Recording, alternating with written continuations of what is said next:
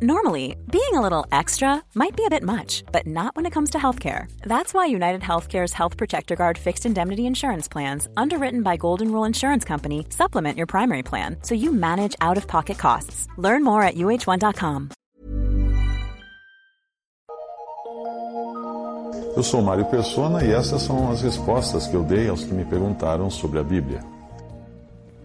Você perguntou como saber se uma igreja reconhece o senhorio de Cristo. Bem, atuar sob ou debaixo do senhorio de Cristo é funcionar sob as diretrizes que ele, como Senhor, estabeleceu. E eu creio sinceramente que, que nós nos desviamos e muito da simplicidade que nós encontramos na palavra de Deus. O que aconteceu com o cristianismo ou com a cristandade é o que acontece com muitas coisas com o passar do tempo. Ela acabou se afastando do projeto original.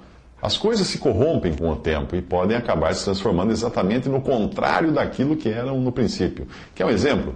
Se você quiser saber se o lugar onde você congrega reconhece o senhorio de Cristo, ou se mantém uma prática corrompida do que foi no original, eu sugiro que faça a si mesmo algumas perguntas e peça para o Senhor abrir os seus olhos para enxergar claramente as respostas.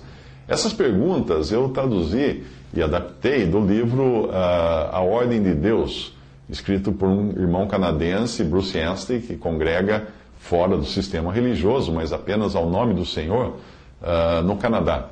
Aqui vão os pontos que ele coloca para você identificar se algo está ou não sob o senhorio de Cristo. Vamos lá. Primeiro, com que autoridade bíblica nós denominamos assembleias de cristãos chamando-as de igrejas? Eu sei que você entende que os únicos nomes dados no Novo Testamento eram de cidades, né? a igreja que está em Éfeso, a igreja que está em Corinto. As divisões são claramente combatidas no Novo Testamento. 1 Coríntios 1, 10, 3, 3, 11, 18 a 19. Com que autoridade bíblica nós escolhemos estes nomes, por exemplo, batista, presbiteriano, pentecostal, etc.?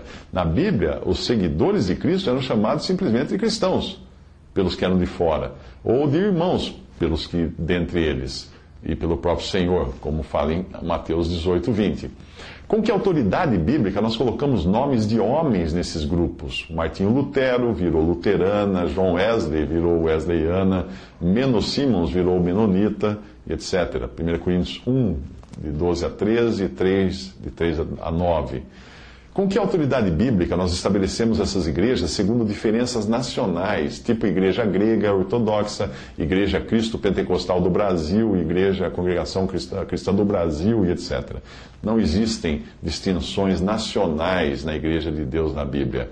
Colossenses 3,11 com que autoridade nós decoramos os lugares de adoração como se fossem tabernáculos ou templos do Antigo Testamento, ou fosse o templo do Antigo Testamento, com altar, objetos de ouro e prata, elementos arquitetônicos pagãos como torres. Com que autoridade bíblica nós chamamos edifícios de pedra ou tijolos de igrejas, quando esta palavra, que vem do eclésia grego, significa simplesmente reunião ou ajuntamento de pessoas. Isso está em Atos 11, 22, Atos 15, 14, 20 28, Romanos 16, 5, 1 Coríntios 1, 2 e Efésios 5, 25. Com que autoridade bíblica chamamos esses edifícios de pedras e tijolos de templos, quando nós sabemos que Deus só reconheceu o templo de Jerusalém? E hoje o templo, no cristianismo, somos nós, pessoas, de forma individual ou coletiva. 2 Coríntios 6, 16 a 17.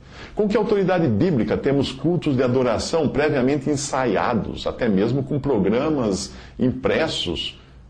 Quando nós encontramos em 1 Coríntios 14, total liberdade do Espírito para escolher a quem ele quer para aquilo que ele determinar.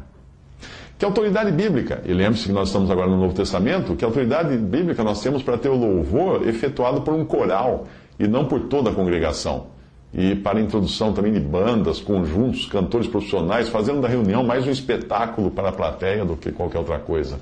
Atos 17, 24 a 25. Que autoridade bíblica nós temos para designar vestes especiais para aqueles que cantam, para aqueles que pregam?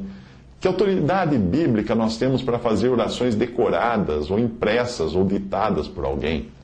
Que autoridade bíblica nós temos para as irmãs participarem das orações com a cabeça descoberta? Que autoridade bíblica nós temos para as mulheres falarem nas reuniões da igreja? Se 1 Coríntios 14, uh, 37 manda que elas permaneçam caladas. Que autoridade bíblica nós temos para reuniões dirigidas por um só homem? Quando em 1 Coríntios 14 nós vemos, falem dois ou três e os outros julguem. Que autoridade bíblica nós temos para homens ordenarem homens? E se tivermos essa, essa autoridade bíblica para isso, por quem foram os primeiros homens ordenados? Que autoridade bíblica nós temos para denominar pessoas como reverendo, pastor, presbítero, nos mesmos moldes como nós usamos no mundo, doutor uh, e outros títulos honoríficos uh, mundanos, né? Uh, como que nós podemos transformar dons ou ofícios cristãos em títulos honoríficos como reverendo ou padre? Na Bíblia, versão inglesa, reverendo é, é o nome de Deus, no Salmo 111, versículo 9, e em Mateus 23, de 8 a 10, o Senhor ensinou a não chamar ninguém de padre, no sentido religioso, além de Deus. Que autoridade bíblica nós temos para designar um pastor para uma assembleia local, quando o dom de pastor é um dom dado universalmente à igreja, como ensina Efésios 4:11. Que autoridade bíblica nós temos para, como igreja, observar dias santos ou especiais, como Páscoa, Natal, Sexta-feira Santa, Dia dos Mortos, Dia de Todos os Santos, etc. Quando a Bíblia, Novo Testamento, proíbe fazer isso. Que autoridade, que autoridade bíblica nós temos na doutrina dada à igreja, as epístolas, para praticar o dízimo, que era uma coisa de Israel. Que autoridade bíblica nós temos para solicitar contribuições de visitantes incrédulos, pessoas não salvas. 3 João, versículo 7, ensina o, o erro disso. Que autoridade bíblica nós temos para instituir diplomas e certificados de pastores ou títulos como doutor em divindade para irmãos que deveriam ser iguais aos outros, como todos os outros, e não superiores. Que autoridade bíblica nós temos para considerar a igreja como uma instituição que ensina? Quando a gente escuta, a nossa igreja ensina isso ou aquilo, a igreja não ensina em lugar nenhum na Bíblia. Talvez você ou as pessoas com as quais você se reúne não se enquadrem em nenhuma dessas características, mas acaso não é isso que nós encontramos na cristandade como um todo? E será que com tudo isso nós podemos ainda nos gabar de estarmos fazendo as coisas com a autoridade da palavra de Deus? Será que nós estamos reconhecendo realmente o senhorio de Cristo nessas coisas e buscando na Sua palavra os detalhes de como deveríamos proceder?